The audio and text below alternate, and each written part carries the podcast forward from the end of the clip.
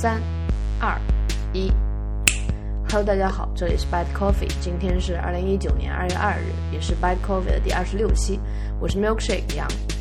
一直居住在南京。然后本期的话题是关于财务的，也是我临时起意想在这个农历汪汪年录完这个最后一期，就是这个春节的之前的最后一期。然后不知道能不能在汪汪年，还是说在猪年放出来都无所谓了。但是我是在这个时候录制的。对，就像刚才说，本期的话题是财务，或者说财务极简，或者也可以说财务自由。其实我一直很回避，也不喜欢这个词。今年刚好我要申请一个叫呃国家自然科学基金青年基金的东西，这几天也是就是在准备在汪汪年把这个第二稿完稿，然后第二稿完稿之前就是写它写的欲仙欲死，整个脑子里都是浮现的什么什么立项依据。呃，研究目标、研究内容、你解决的关键问题、关键科学问题、研究方案、可行性分析、本项目的特色与创新、年度计划、研究基础，就是就是看上去会让人很崩溃的一个申请项目。然后你要学会从每一个侧面去把你的项目给呈现出来，就好比一道菜，嗯，你光口感好是不行的，你光呃菜。本身的质量好也是不行的，你光这个盘子摆盘好也是不行的，你要都在每个方面拿到一个八十五分，我觉得只有在每个方面都做到你不能做的地步，你才能把这个东西交出来。嗯，但是呢，但是呢，就是它这个格式确实确实是一个非常令人崩溃的一个东西，这让我想到以前大学的时候考四六级。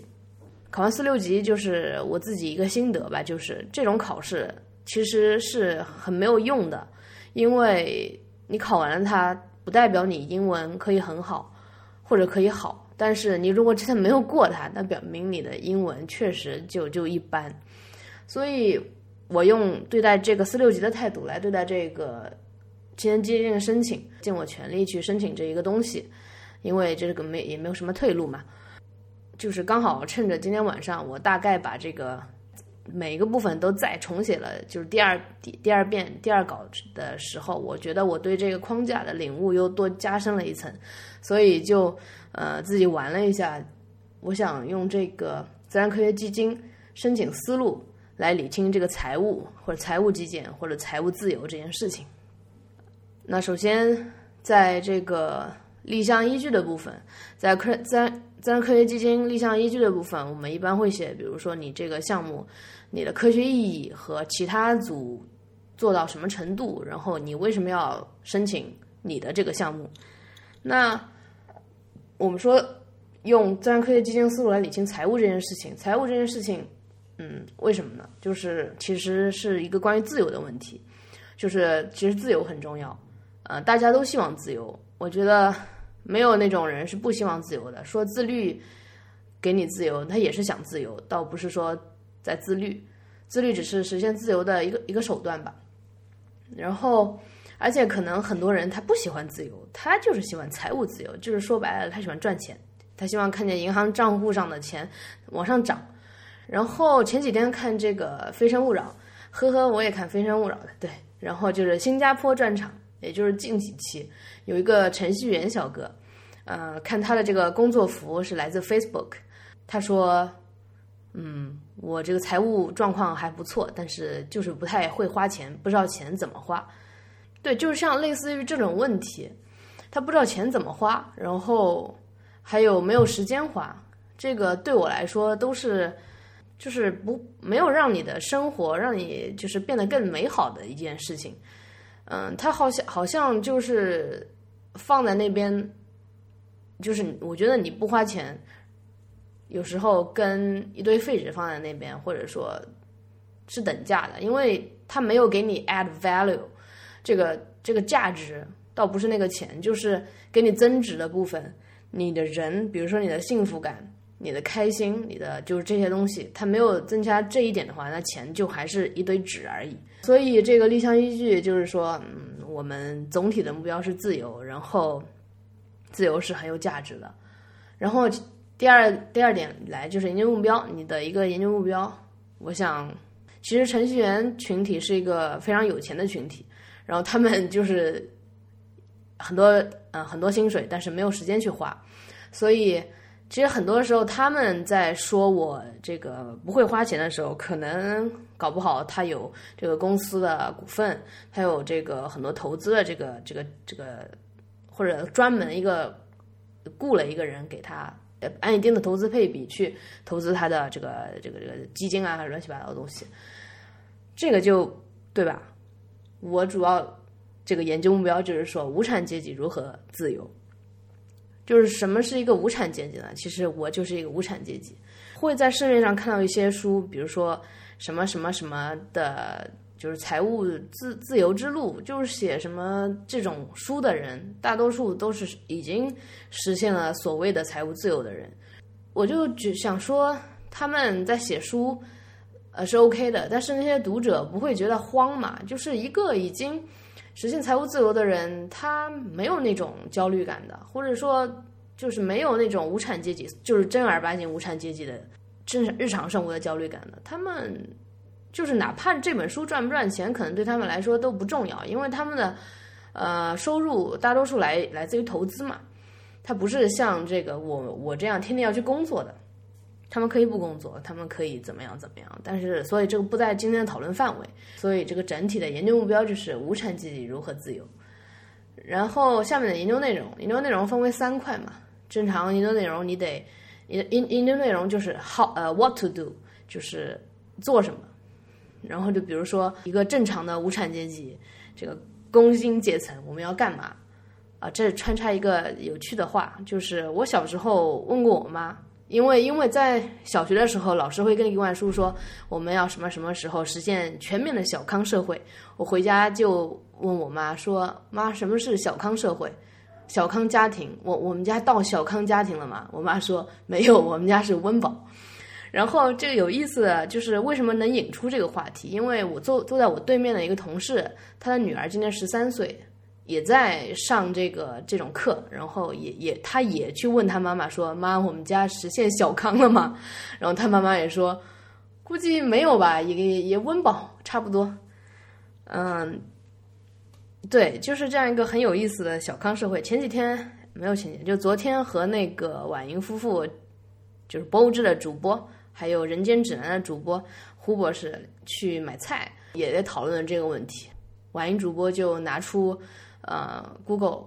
来搜索了一下，我们国家所谓的这个小康家庭，其实就是温饱，就是它让整个中国人实现一个温饱。其实这个目标还是比较呃务实的。然后胡博士之前说了一个概念，就是可能小康家庭、小康社会只是一个理想，你永远达不到的一个理想。理想状态，我觉得这两种说法都实现，都能，呃，都都不错吧。好，我们再说回这个，嗯，研究内容。对，就无产阶级他要工作，然后每个月要工作，有固定的收入。然后第二项研究内容就是，嗯，你除了工作，你还要消费，你要吃东西，你要对，嗯，买东西，然后。关于消费这一点，请大家移步这个呃和天天讨论的两期，一个教你怎么剁手，一个教你不是教你，就是一个分享怎么剁手，一我们怎么剁手的一个分享，呃我我们所理解的一个消费极简吧，做一个呃理性、乐观、审慎、自由的消费极简主义者，对，大概是这样这样一期。这个研究内容的第三个部分就应该是理财。就是你如何 save money，然后这这应该是工作和消费的一个平衡，因为对于一个无产主义者来说，呃，一开始是没有大笔的资金让你去投资，然后用那个钱赚钱的，你就是从一个零开始的一个积累，如何积累的不慌，我觉得是一个关键问题。然后下面就到这个你解决的关键科学问题了。我在申写申请基金申请书的时候，这个关键科学问题总是把握的不是很好。它，嗯，是一个特别关键的点，就是不是你要做什么，而且是你做这个必须要解决的一个问题，呃，没有它就不行。所以在这个如何实现这个财务自由这个所谓的问题来说，你解决的关键科学问题应该是两个。我想一个应该是制定存钱计划的准则，还有一个是最佳存钱的数目，是不是特别科学呀？就是首先制定存钱计划的准则，就是你如何根据自己的实际情况来制定你自己的存钱计划。然后这个最佳存钱数目，就是你一个计划有了，你是它这个数目你是怎么制定的？比如说我这个一个月一万块钱，我存多少？我我存八千嘛，我就用两千，这个太夸张了吧？啊，就是也是说一个不太累，也不会很浪费的一个平衡点，就是最佳存钱数目。这部分就是你解决的关键科学问题。然后下面就是具体的研究方案。一般来说，具体研究方案这块会给个整体的框架啊，这里我就不不给了。比较重要的是具体技术路线，具体技术路线就是你打算怎么实施，就是你的目标就是这个无产阶级如何自由，你怎么实施？那我们针对这个 how to save money，就是研究内容中的这个理财这个部分，无产阶级理财这个部分就展开分析。首先就是其实在我本科的时候，我有一个钱包，钱包里面会藏一个一百块钱人民币。嗯，就是为什么会藏这个一百块钱呢？因为藏着藏着你就忘了，但是有时候紧急的时候还是会拿出来用。虽然我从来没有用过这个一百块钱，但是就好像我知道，比如说我我呃那个不是钱包，一个卡包，这卡包不会不会随身带，所以我我我就知道，如果当我丢了我的钱包之后，我我还至少有一个一百块钱在 somewhere。这个习惯。就是也也没有谁告诉我，就是自己感觉需要做这样一件事情，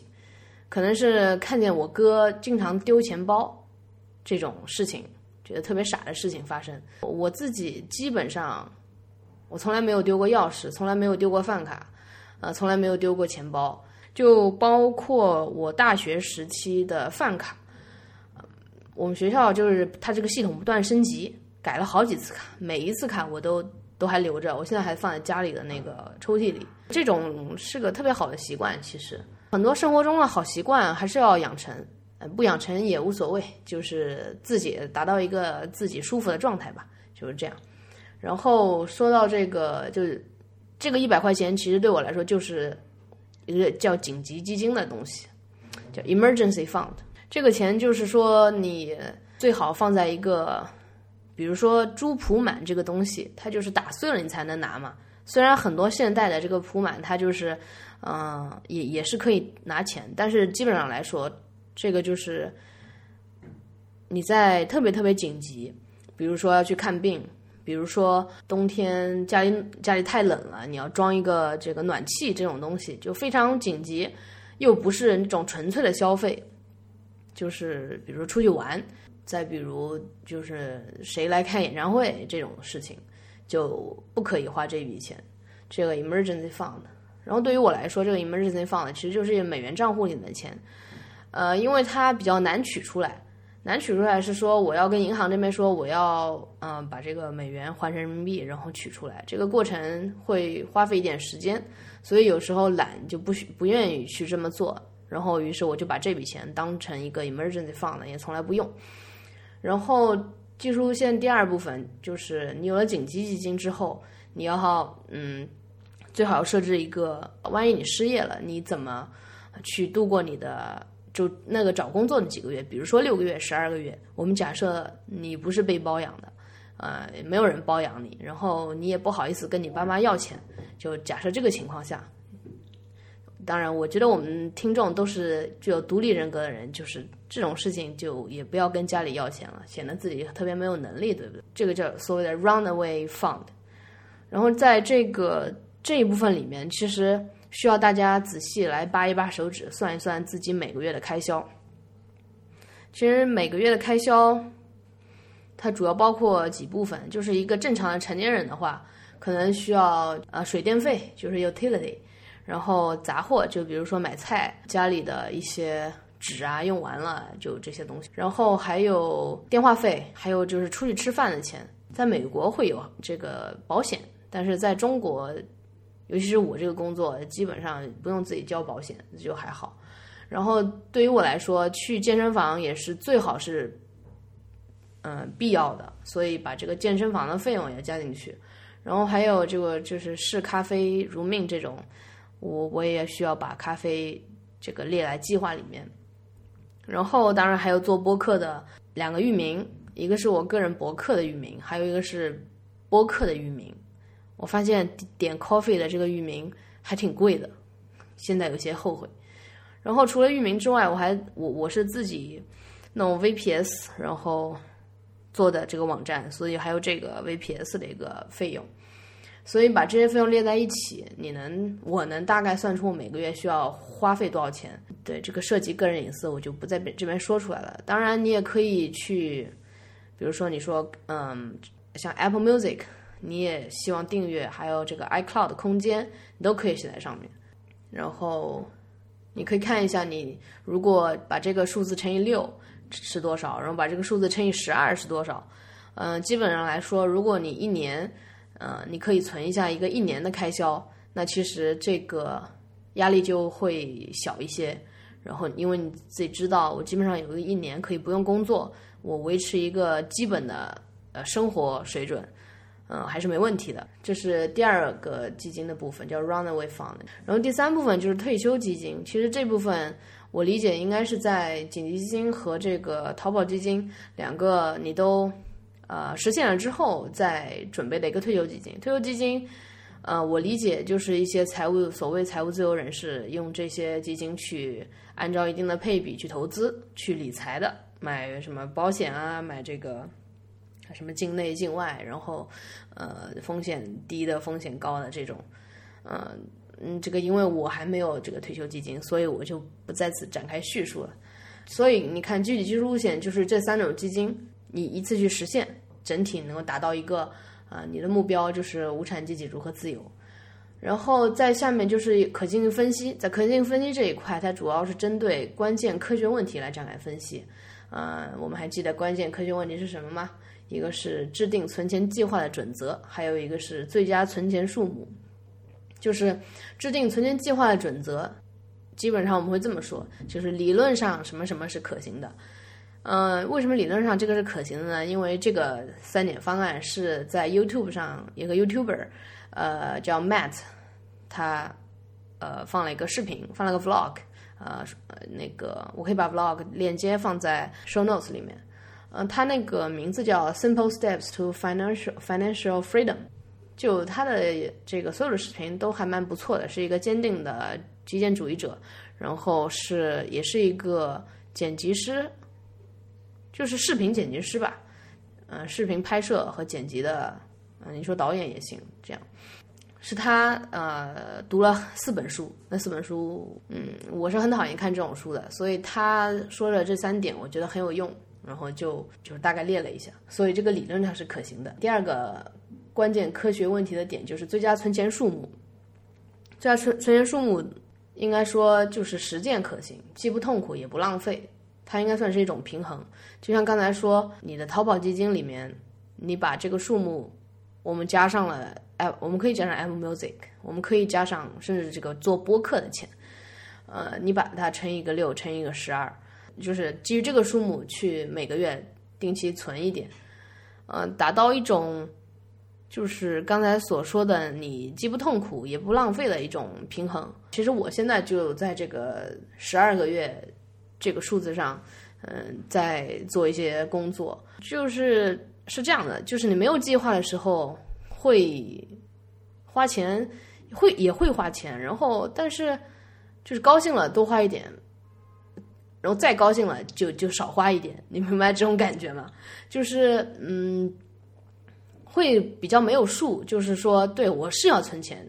比如说你爸妈跟你说你要存钱，就对你是要存钱，但是你存多少，你你嗯没有一个计划的话，或者没有一个很准确、很很好的计划的话，你会很茫然，就是存多少算多，存多少算少呢？所以这个。嗯，在实践可行，就是最佳存钱数目的设置需要是实践可行的。嗯，基于这个两点，就是制定存钱计划的准则和最佳存钱数目，我们觉得这个呃这个计划或者说这个申请是可行的。呃，本项目是可行的，说错了，本项目是可行的。接下来根据这个自呃国家自然科学基金的套路，它就是来到了一个叫本项目的特色与创新的部分。那这个部分，我觉得如果这一期播客作为一个嗯计划的话，那就应该是无产阶级的财务财务自由之路。哎，这个就听了，因为网络上很多文章都写这个财务自由。就特别特别讨厌，内心从内心到外外在就特别讨厌这个财务自由四个字。你可以说财务，也可以说自由，但是把它们放在一起，就怎么那么恶心我，嗯，鄙视一下。虽然这是一个特色和创新点。然后接下来来到这个年度计划，因为自然科学基金、青年基金一般是三年三年的年度计划，那这个本项目的这个计划应该是按照前面这个。首先是紧急基金，然后是呃淘宝基金，然后最后是退休基金。这个来，我觉得前两个基金都比较好实现。嗯，退休基金你可以实现的不太慌忙，就是这样一个嗯时间和计划。这个应该是根据基金来制定，根据每个人自自身来制定吧。我想，还有一部分，其实最后一部分，也就是本项目的研究基础。这个研究基础是什么呢？就是。你已已有的，所以这一点也需要你先首先理清自己的财务状况。那是怎么理清自己的财务状况呢？我也自自己稍微实践了一下。首先第一点，我们假设就是你是个人，你肯定有一些东西。你实在不行，你有你的 iPhone，或者不是 iPhone，手机总有吧？嗯，手机或者嗯什么充电器啊，或者嗯稍微好一点，可能啊有个 HomePod。然后有一个这个锅也算，油烟机就是很就是这种家电或者说你家里有的这个你能看得见的东西。我一直想要把我所有的东西呢列出来。这这两天就是也是上个月吧，和芊芊他们一起弄了一个 Set Set App，就是类似于 Mac App Store 的东西。然后它里面有一个 App 叫 Home Inventory，呃，Inventory 就是一个库存。比如说，以前的实验室它会有一个 lab inventory，就把所有的清单，就棱镜啊，什么小的这个 post，呃，全列在上面。然后那个实验室呢，肯定特别多，呃，也不易于保管，就是因为很多人借来借出的，就涉及到很多人。但是作为我一个人，就特别好制定这个 home inventory。然后现在正好有这个 home inventory 的 app，嗯。然后我就把我，呃，其实就回国以来所有的东西，所有买的东西都列上去，基本上都列上去了。那不喜欢的就不列了，然后不喜欢的很多其实也扔掉了。呃，一个坚定的极简主义者，就是我这样的。对，然后这个 Home Inventory 这个 App，它能，它首先就是，呃，很简单，你要一个一个输入你有什么，然后这个东西，比如说水牙线。啊，这是哪个制造商，Waterpick，然后它是什么型号？什么 WP 六六二 UK？它是哪个类型的？就电，我把它当成电子产品了。它地点，它就是存放的地点在哪里？就是放在厕厕所嘛，就是卫生间。然后它是在哪里买的？亚马逊。嗯，什么时候买的？一月二十三号，二零，哎呀，这写错了，二零一六，我不是二零一六年买的，这是二零一八年买的，二零一八。对，还现场改了一个错误，然后多少钱？你可以把这个价格改成人民币的。嗯，再比如说这个电动牙刷，就是这些乱七八糟的东西了。在你一个个嗯把它全列好了之后，你可以在类别里面，你可以看就是哪嗯，你可以用不同的类别，就是我刚才说的，我把这个水牙线当成一个电子产品。但到底我家有多少电子产品，有多少书，有多少嗯，它甚至软件这些都可以列，就是很一目了然。还有一些呃 tag，就是标签，你给这个东西贴标签。我是这么做的，我把我最喜欢的东西就是写 five star，就是五颗星，我最喜欢这个东西，可能就是整理的时候。肯定不会扔的东西，然后就是四颗星、三颗星、两颗星、一颗星。像一颗星就是我有一个蓝色的行李箱，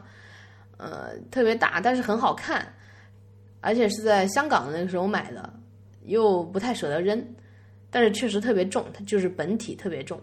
嗯，第二个就是体重秤，这个东西吧，其实没有什么用，因为像我天天健身，体重就肯定是维持的，这个对自己的把握，稍微比如说请个私教什么的，这个体重肯定会下降，所以这个对我来说就是有点 bother me。它有了，你还是会习惯在早上、晚上、早上、晚上老去称，但是它没有了，反而你体重会下降的很均匀。嗯，我相信听众能理解我的意思。有时候会看到自己体重，觉得嗯还可以嘛，就多吃一点。其实这样是不好的，所以我觉得我给他一颗星，然后。有机会或者说没有机会还是什么，送个人啊，或者说放在放不要放在家里就很难受看到它。嗯，对，后面 mentor 就是可以这么用。然后他还告诉你，因为你输的足够详细，比如说你知道是几月份买的，他会告诉你你几月份花了多少钱在这个上面。呃，这些东西其实都不是一个消耗品。我不会说我家里有几卷纸这种东西啊，就记录那种不是易消耗品的东西。他他会给你一个总结，比如说今年我一共花了多少钱在上面，然后，对，还有他所有的收据，我把他所有的收据都依次贴在这个这个 app 里面，这个 app 可以给到，嗯，对应每一个东西它的发票，我这个就是用另外一个 app 叫 Scanner Pro，嗯，把它的发票和说明书，其实说明书我我没有扫，说明书直接扔掉了，就是那个保修的卡。嗯，保修页面我会扫描一下，然后贴在里面。嗯，但是其实很多像一些比较专业的厂商，他已经不需要这个纸质的一个证明，说我来保修，他只要给他打电话，他们那边有他们的 inventory，他们有你的资料，然后直接打电话给他们就知道你是什么东西，然后几月份买的，其实就我们自己就不用再扫描了。嗯，这个 home inventory 它还可以给你列一个。啊，一个叫啊 financial summer summary report 这样一个东西，就是啊，这就是 home inventory summary report。嗯，它会把你这个家里的东西按照地点，就比如说这个卫生间或者外面哪里，你按照这个数目和价格给你列出来。呃，by category 就是嗯按照类别来分。也给你呃列出来一次的价格和数目，就很显然，呃，我的电子产品还是比较多，对，这样对自己的购买的消费消费的习惯有个大致的了解，然后并且知道你到底是在花了多少钱，就是这个这个数数目还挺令人吃惊的，令令我吃惊的。对我们说理性财务状况，第一点就是建立一个 home inventory，我已经建立了，第二个就是用 money with 来记账。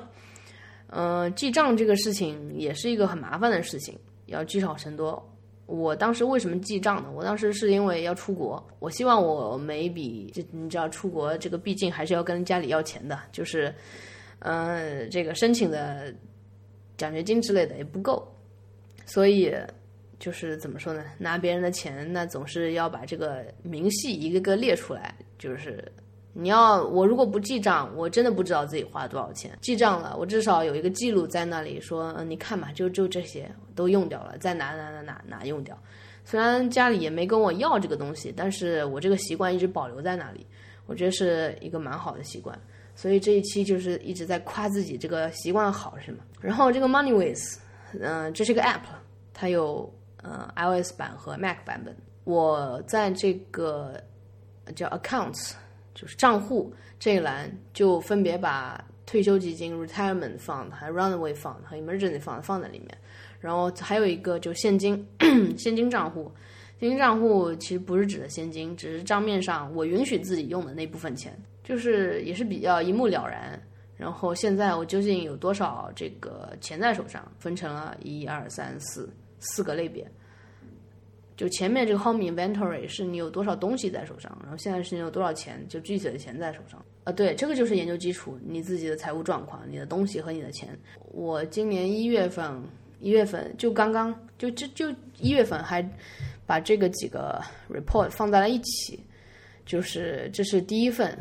来自 Milkshake 羊的第一份这个财务二零财务总结报告。二零一九版本，我希望可以每年都做一个这个计划，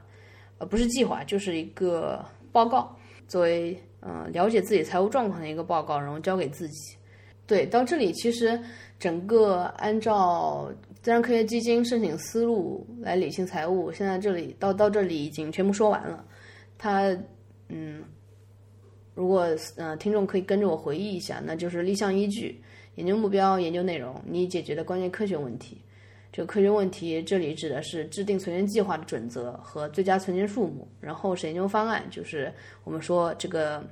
我们要设置三个基金，这三个基金怎么去。啊，配比，然后是可行性分析，就针对前面提到两个关键核心问题展开分析，一个是理论上可行，另另外一个实践实践就是证明，呃，实践上也是可行的，或者说，